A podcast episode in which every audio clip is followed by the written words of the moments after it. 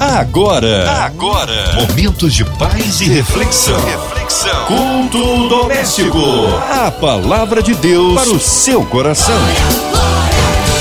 Juntos aqui em mais um culto abençoador, é o culto doméstico que chega até você em casa, carro, trabalho pelas ruas da cidade.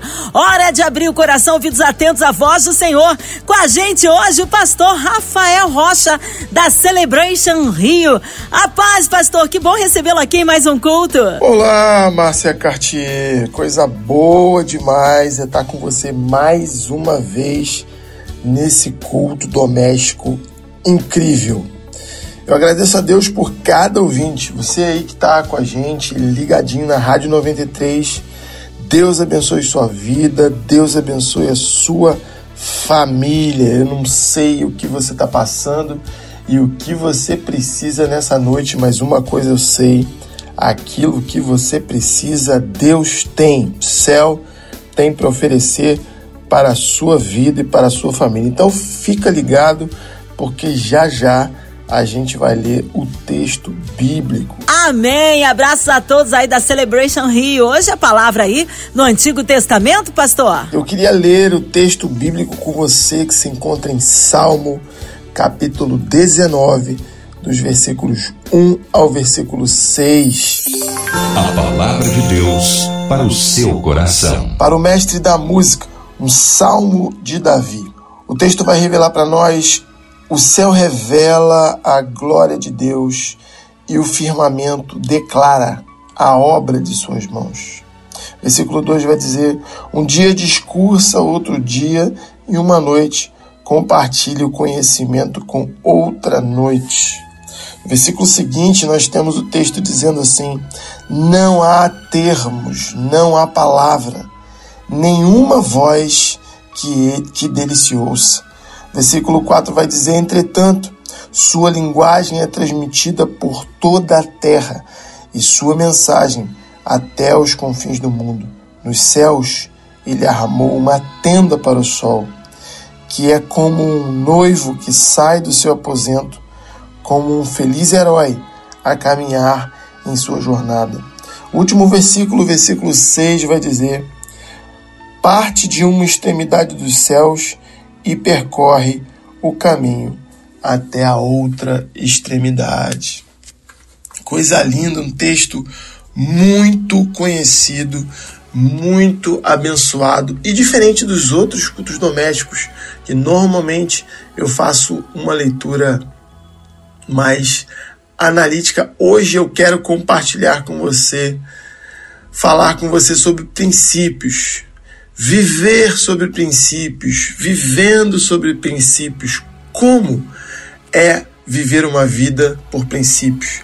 Quais são os benefícios que eu tenho ao viver uma vida por princípios? Diferente de outras noites e outros cultos domésticos, que normalmente eu coloco um tema específico e não muito didático, mas uma leitura mais corrida, um texto mais reflexivo. Hoje eu quero, de forma bem didática com você, trabalhar alguns princípios importantíssimos para que eu e você possamos viver uma vida sobremodo excelente. E no primeiro versículo a gente já encontra o primeiro princípio, que é o princípio da declaração e da proclamação. Eu não sei se você percebeu a leitura do texto, mas quando o texto diz: Os céus revelam a tua glória e o firmamento proclama a obra de tuas mãos, existem duas coisas muito importantes que precisamos entender aqui: a declaração e a proclamação. O livro de Romanos, capítulo 1, versículos 19 e 20, vai dizer que os atributos de Deus, o poder de Deus e a natureza divina de Deus, elas podem ser observadas de forma clara e por isso os homens são indesculpáveis. Todos que podem ter contato com o poder de Deus, com a natureza divina de Deus e com os atributos de Deus são indesculpáveis. É muito claro olhar para o céu, sentir o vento. Talvez você pense assim, mas as pessoas que são cegas, as pessoas que são surdas, elas podem sair da sua casa, entrar em um ambiente aberto e num dia muito específico, elas podem sentir o, o vento. Elas podem sentir no seu corpo o bater do vento, o soar do vento. Não audível, talvez ela não tenha uma audição, mas ela pode, ela pode sentir no seu corpo o soar do vento. Ela pode respirar bem fundo e perceber o ar entrando em seus pulmões. É impossível que um homem ou uma mulher, é impossível que um ser vivo que esteja realmente vivo não tenha contato com nada que Deus criou, com nada que Deus fez. E por isso os homens se tornam indesculpáveis, porque é de forma clara, claríssima, a graça, a criação, o conhecimento de Deus, o poder de Deus é sim revelado. Então o céu vai declarar e o firmamento vai proclamar a glória de Deus. É por isso que homens sem fé, que dizem que não tem nada, que não possuem nada, precisam acreditar no Criador. O princípio da declaração e da proclamação são diferentes. Um exemplo claro disso. O sol vem aí. Isso é uma declaração. O sol está vindo aí. Eu estou declarando que o sol está vindo. Agora ele chegou e nada e ninguém pode impedir o sol de brilhar. Isso é uma proclamação. Eu estou proclamando que quando o sol chega, nada pode impedi-lo de brilhar. Proclamar é anunciar o que já foi declarado dentro da história. Por mais que ainda não tenha se cumprido, mas já foi declarado. E quantas coisas já foram declaradas? Quantas promessas Jesus já declarou sobre a minha e sobre a sua vida? Quantas coisas ele já declarou que iria fazer ou que já fez por nós? Toda sorte de bênçãos espirituais todo o reino celestial já foi liberada sobre a minha e sobre a sua vida. Isso é uma grande declaração. É, é preciso que eu e você, a gente lembre disso e que a gente tome posse dessa verdade. O segundo versículo vai falar sobre a lei do legado e da mentoria. O texto é claro quando diz: um, um dia discursa outro dia e uma noite compartilha conhecimento com outra noite. Aqui nós podemos ver a base para o princípio do legado e da mentoria, que por onde você e eu olharmos, a, a gente vai encontrar esse princípio na Bíblia. Se você for ler o Salmo 145, especificamente o versículo 4, você vai ler: Uma geração contará a outra geração a grandiosidade dos teus feitos, eles anunciarão os teus atos poderosos. Outro versículo muito interessante que vai falar sobre o princípio da mentoria é 2 Timóteo capítulo 2, versículo 2, e diz: E o que de mim ouviste entre muitas testemunhas, confia a homens fiéis que sejam idôneos para também ensinarem a outros. Aqui a gente vê quatro gerações: Paulo, Timóteo, homens fiéis e outros homens que vão receber de homens idôneos o conhecimento, a mentoria, a, o exemplo. É muito importante que eu e você, de forma intencional, a gente coloque esse princípio do legado e da mentoria em ação, porque senão nós não marcaremos a história. Seremos facilmente, facilmente esquecidos no tempo se não colocarmos esse princípio em voga. O terceiro versículo vai falar sobre o princípio do poder do testemunho, pessoal. É muito claro. Não há termos, não há palavras, nenhuma voz que dele se ouça. Existe uma, uma, uma frase que é, é destinada a, a Agostinho que diz: pregue a palavra e se preciso for, pregue e se preciso for, use palavras. Alguns vão dizer que é de um autor, outros vão dizer que é de outro autor, mas o que é importante ressaltar é que esta frase é verdadeira. Existem mensagens que são faladas sem nenhuma palavra. Quem aqui nunca recebeu aquele olhar da mãe dizendo: se você fizer isso, você vai ver quando você chegar em casa? Se você está vivo e chegou até aqui, certamente em algum momento entre seus 5, entre seus 3 e os seus 18 anos, você recebeu aquele olhar do seu pai, da sua mãe, dizendo assim: se você tocar nisso, se você aceitar isso, se você falar isso ou fizer isso, quando você chegar em casa, você vai ver. Existem coisas, meu amigo, minha amiga, que não precisam de palavras ditas. A gente é inteligente e certamente entende o que está sendo dito. Nesse texto, nós vemos claramente que é, a, o testemunho pessoal é muito impactante e muitos, muitas coisas que a gente faz não necessitam de palavras. Então seja, somente seja, se torne algo, se torne alguém, se torne excelente e através do seu testemunho pessoal glorifique a Deus. A Bíblia vai dizer que nós fomos, sim, chamados para as boas obras e essas obras sendo executadas de forma excelente, homens vão glorificar a Deus. É possível, é preciso que eu e você a gente entenda essa grande realidade. O quarto versículo vai falar sobre o princípio da forma e do conteúdo. O texto vai ser também muito claro, dizendo: entretanto, sua linguagem é transmitida por toda a terra e sua mensagem até os confins do mundo. É preciso que eu e você precisamos entender essa questão de forma e conteúdo. Forma e conteúdo são coisas diferentes, sua linguagem e sua mensagem, diz o texto.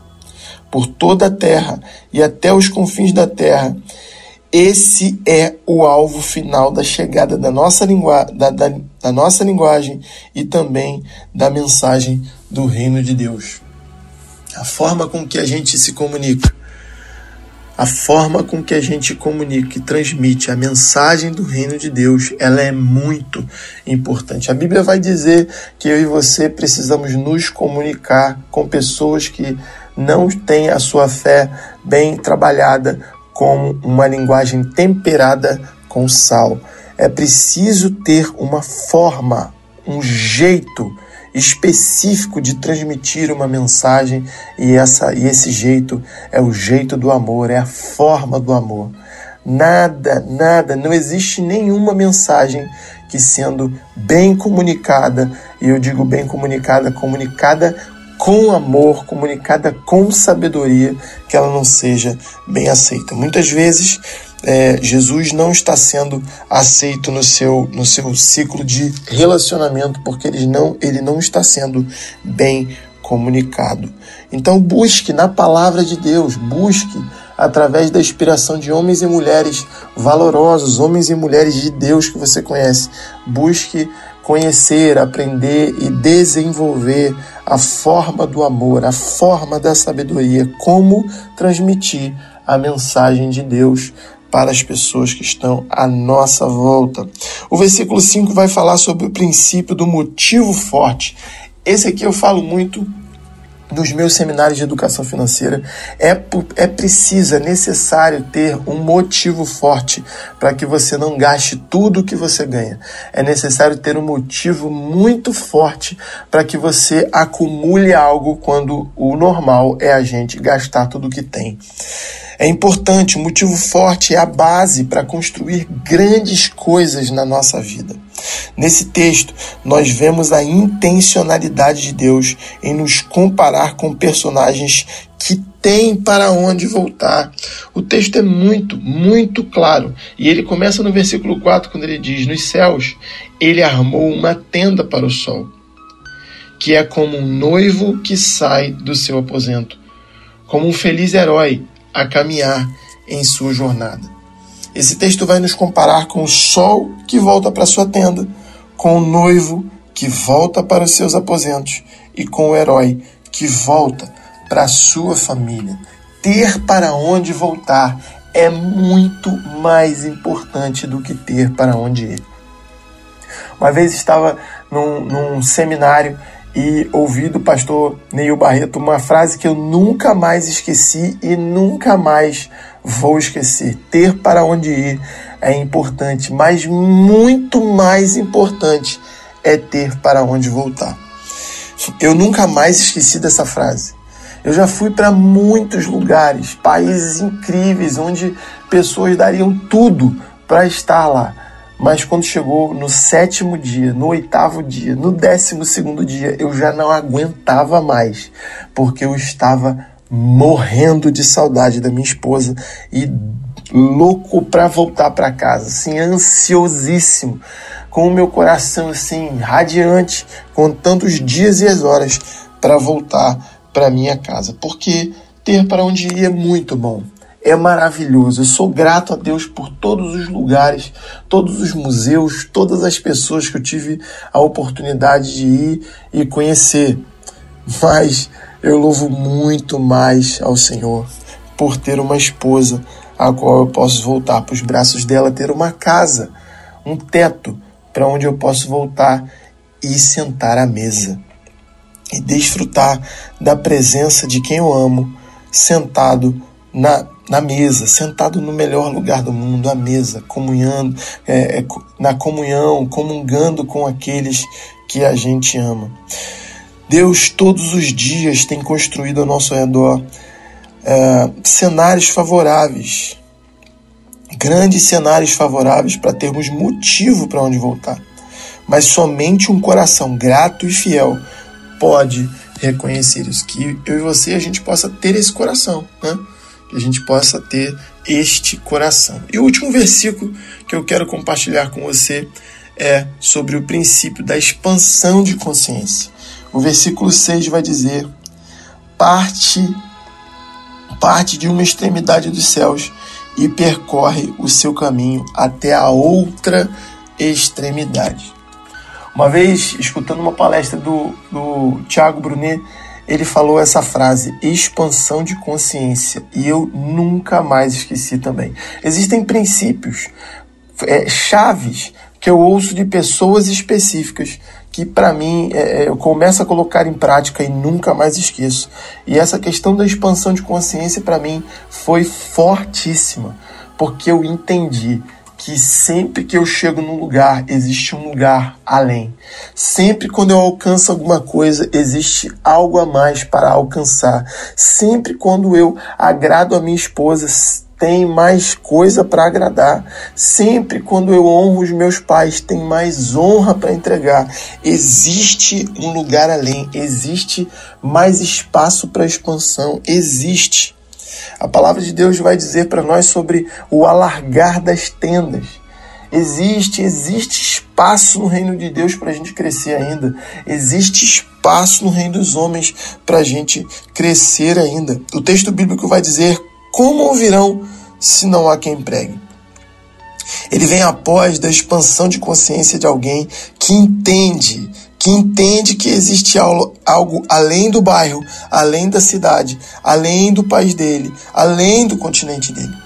A gente só vai conseguir o conseguir entender o Jerusalém, Samaria Judéia e até os confins da terra, quando a gente tiver a nossa mente expandida, quando a expansão de consciência for uma realidade na nossa vida. Porque se a gente não entender isso, nós vamos continuar falando frases como tanta coisa para fazer aqui, por que, que essa pessoa foi para a África? Tanta gente pobre na África, por que, que essa pessoa foi para a Inglaterra? Eu não vou financiar missionários que vão fazer missões em países ricos enquanto você não entender, enquanto eu, nós não entendermos as, o princípio da expansão da consciência, seremos sempre ignorantes assim. Sempre entendendo que Deus não é um Deus expansivo, sempre entendendo que o mundo não é o quintal de Deus. Deixa eu te dizer, meu amigo, minha amiga, meu irmão, minha irmã, você que está me ouvindo, o mundo é o quintal de Deus. E todos os 8 bilhões de habitantes do mundo são o alvo de Deus. Não interessa se mora na América, na França, na, na Angola, na China, no Brasil, do lado da sua casa, não importa. O mundo é o quintal de Deus. O mundo é, é o lugar onde Deus pisa. O, o, todos os 8 bilhões de habitantes do mundo são o alvo da graça e do favor de Deus. Então eu queria que nessa noite você expandisse a sua consciência e entendesse que existe algo que vai além. Ter a mente expandida e saber que existe extremidades opostas é fundamental para largarmos as nossas estacas e irmos cada vez mais além junto com Deus. Nossa tarefa, nosso alvo não é fazer o que Deus fez, mas construir junto com Ele aquilo que Ele está fazendo agora, neste momento. Não podemos esquecer que que foi uma promessa para nós: obras maiores farão. Isso acontece porque ele ainda está fazendo e hoje está fazendo através de nós. Isso é muito lindo, irmãos. É muito lindo saber que Deus está fazendo algo através de nós. Coisa boa, eu quero concluir com você, mas eu gostaria de desafiar você para viver uma vida movida por princípios e acreditar que é possível, número um, experimentar em, em vida todas as declarações que Jesus fez sobre nós e sobre a nossa casa. Número dois, deixar um legado na vida de alguém e mentorear pessoas que ainda não passaram pelo mesmo caminho que você passou e que não conhecem a tua dor, a dor da jornada que você venceu.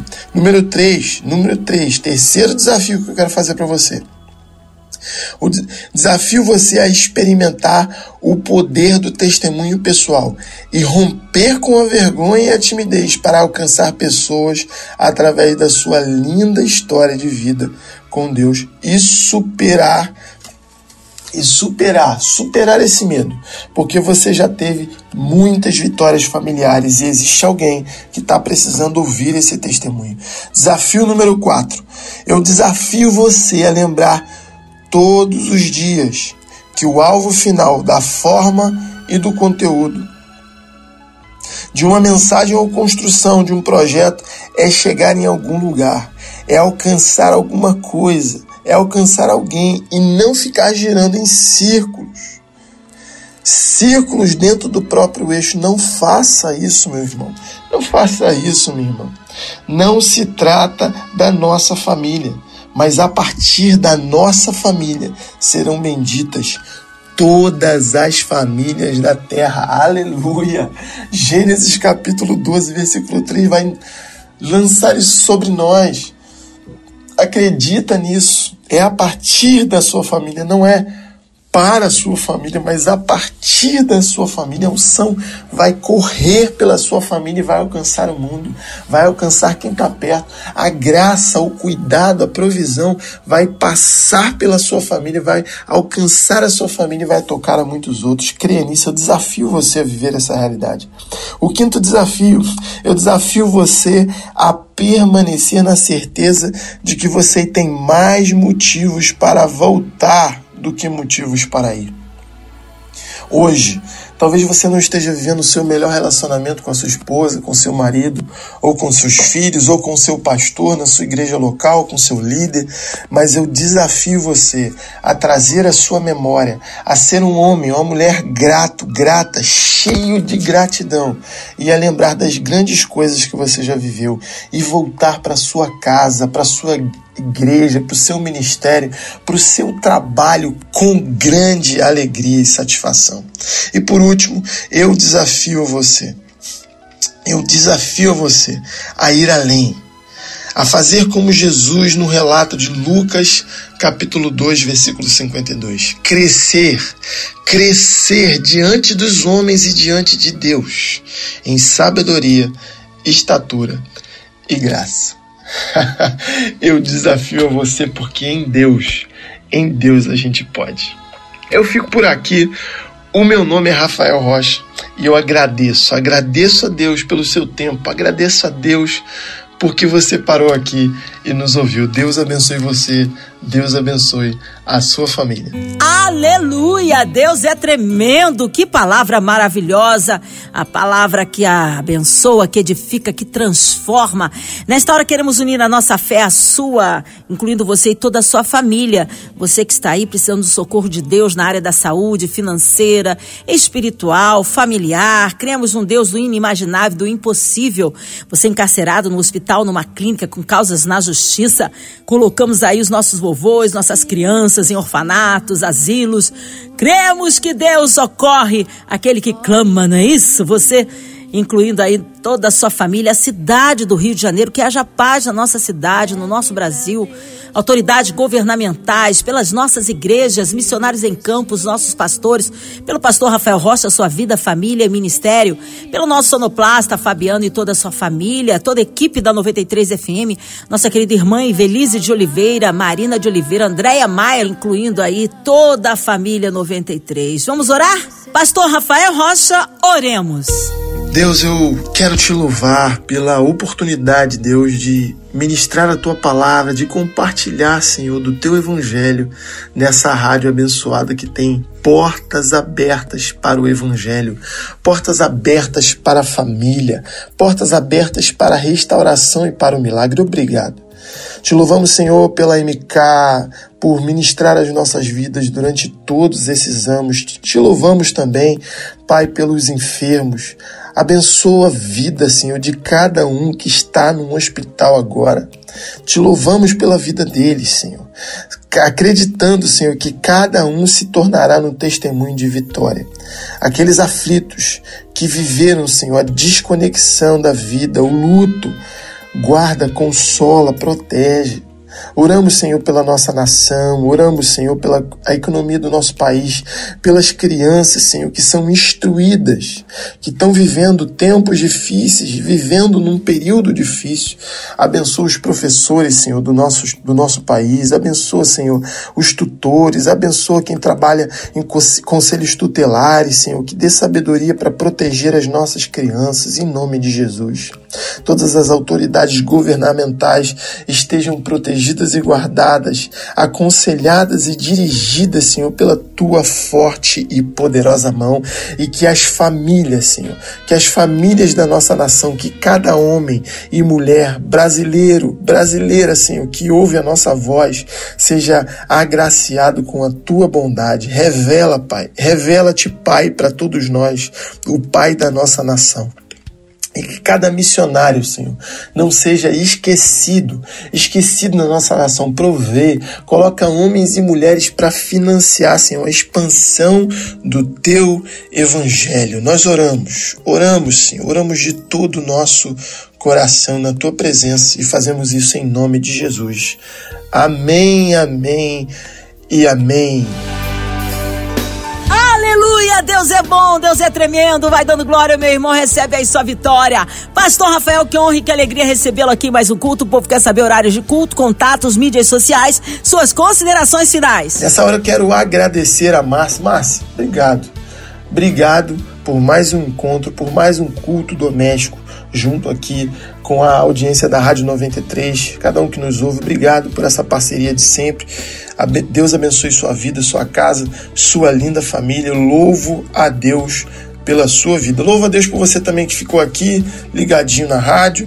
Eu, meu nome é Rafael Rocha, já disse aqui, sou pastor da Celebration Church ali na cidade universitária, no campus da UFRJ. A rua lá, Rua das Margaridas, 44 Cidade Universitária. Temos culto às 10 da manhã. Chega 30 minutos antes, 9 e meia, a gente tem um café maravilhoso e a gente quer receber você lá. Temos nosso campus em Santa Cruz também, Celebration Santa Cruz, nosso campus no Recreio, Celebration Recreio. Todas as informações no Instagram. Então vai lá, é Celebration Universitária, Celebration Santa Cruz, Celebration Recreio. Busca lá nossas referências e nós estamos aguardando você. Deus abençoe sua vida e sua família. Fui! Amém, pastor Rafael. Um abraço a todos da Celebration Rio. Seja breve retorno nosso pastor aqui no culto doméstico. E você, ouvinte amado, continue aqui, tem mais palavra de vida para o seu coração. Vai lembrar, segunda a sexta, aqui na Som 93, você ouve o culto doméstico e também podcast nas plataformas digitais. Ouça e compartilhe. Você ouviu? Você ouviu? Momentos de paz e reflexão. reflexão. Culto doméstico. A palavra de Deus para o seu coração.